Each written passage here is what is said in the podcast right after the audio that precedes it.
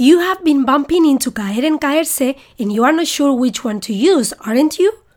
And then those crazy sentences like me caes muy bien or se me cayó el teléfono. What do they mean? I will explain it in this series of four podcasts. And yes, the podcast is going to be in Spanish. But first, let me tell you this is Carmen from fluentinspanish.org. You can find the transcript, translation, vocabulary words, and useful phrases and idioms for this podcast on my website at www.fluentinspanish.org. El verbo caer es un verbo conflictivo por varios motivos. Motivo 1. A veces lleva un pronombre que es similar al típico pronombre reflexivo se y decimos caerse, y a veces no. Motivo 2. También lo encontramos en estructuras con se impersonal, como se me cayó el helado al suelo. ¿Te suena este tipo de frases? Seguro que sí. Motivo 3. Aunque creo que es menos importante, es cierto que hay otras palabras que suenan igual a la forma cayó del pretérito indefinido de caer, que no vienen del verbo caer y pueden ocasionar malos entendidos, Así que explicaré la diferencia entre callo con Y, cayó con Y, callo con doble L y cayó con doble L. Motivo 4. Por último, hay muchas expresiones con caer con significados que no son fáciles de adivinar. En esta primera parte de esta serie de cuatro podcasts voy a centrarme en el motivo 1 Motivo 1. La diferencia entre caer y caerse. Caer y caerse son intercambiables frecuentemente. O sea, vas a escuchar me caí por las escaleras, aunque también puedes escuchar caí por las escaleras. Si bien es cierto que es mucho más usada la primera opción, con el pronombre me, al menos en España, si eres hablante de inglés, no sé si alguna vez has pensado que este verbo también es complicado en inglés. Pues está to fall, to fall in, to fall into, to fall out, to fall over y to fall down. Y ahora es cuando te preguntas, Carmen, si dices que son prácticamente intercambiables, ¿cuándo uso caer y cuándo caerse? Bien, es muy fácil usamos caer los lunes, miércoles y viernes. Y usamos caerse los martes, jueves y sábados. Y los domingos nunca nos caemos. No, es broma. Y no, no es fácil. Depende de qué leas, vas a ver diferentes explicaciones. Siempre digo que las lenguas no son como las matemáticas. Entonces, no esperes encontrar una regla que sea válida en cada caso. Hay una que dice que usamos caerse cuando el sujeto es un ser vivo y caer cuando es un objeto inanimado. Por ejemplo, Tom se cayó a la piscina desde el balcón de un segundo piso en Magaluf haciendo balconing. ¿Sabes qué es hacer balconing? Viene de balcón, y es una afición muy famosa que tienen algunos jóvenes británicos cuando vienen de vacaciones a España y beben demasiado. Consiste en intentar saltar de un balcón a otro en los hoteles. Como te imaginarás, no siempre termina bien. Yo no haría eso ni por todo el oro del mundo. Seguimos con los ejemplos. Mi gato se cayó desde la azotea porque se quedó profundamente dormido y ahora tiene solo seis vidas.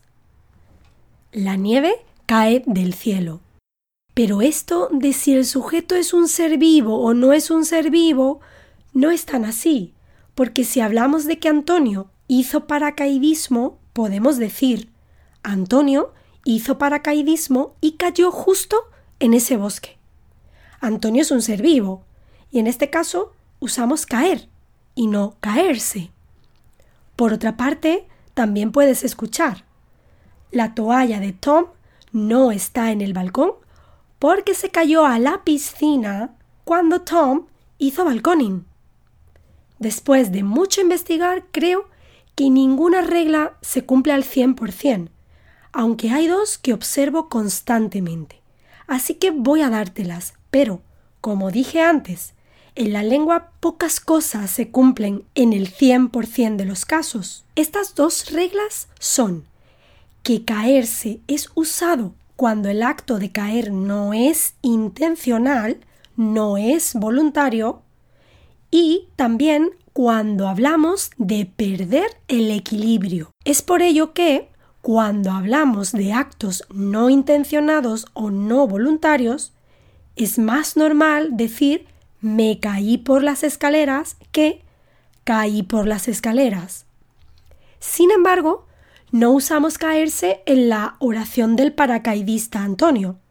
Antonio cayó justo en ese bosque, pues el acto de caer desde un avión sí fue voluntario. De hecho, Antonio pagó por ello y bastante. Y es quizás por esto que cuando hablamos de perder el equilibrio es más normal decir Tom se cayó a la piscina haciendo balconing en Magaluf o el bebé está aprendiendo a caminar y se cae continuamente. Pero ojo, no quiere decir que ante actos involuntarios nunca, nunca digamos cayó. Podríamos escuchar también Tom cayó a la piscina en Magaluf haciendo balconing. En lugar de Tom se cayó. Es decir, podría ser normal oírla, es solo que hay preferencia por el se cayó en estos casos. Frecuentemente se dice que esto ocurre porque lo importante es el énfasis que se quiera dar a esa oración. En otras palabras, se supone que en los casos en los que ambas opciones son posibles, tenemos tendencia al pronombre porque es una forma de dar énfasis al hecho de que fue algo accidental y es como si esa accidentalidad estuviera menos presente sin el pronombre. No obstante, existen casos donde no puedes usar ambas opciones, como el caso de la nieve cae del cielo.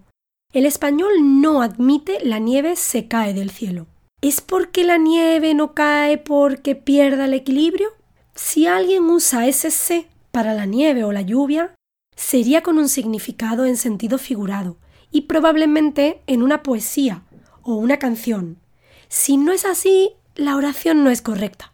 Pero claro, vas a encontrar frases un poco raras y problemáticas, como las hojas de los árboles se caen en otoño. ¿Es porque un árbol es un ser vivo? ¿Es porque entendemos que hay pérdida del equilibrio en las hojas? Mm, en parte sí es una pérdida de equilibrio o de agarre, supongo, y quizás por eso queda reflejado en nuestro subconsciente de esta manera, teniendo así preferencia por las hojas de los árboles se caen en otoño. Aunque como te dije antes, es que realmente no tenemos una regla que vaya a funcionar siempre para este complicado verbo. Un ejemplo más donde vamos a observar que la gente tiene tendencia a decir caerse y no caer son frases con objetos absolutamente inanimados, como un andamio. El andamio de ese edificio se cayó, causando dos heridos.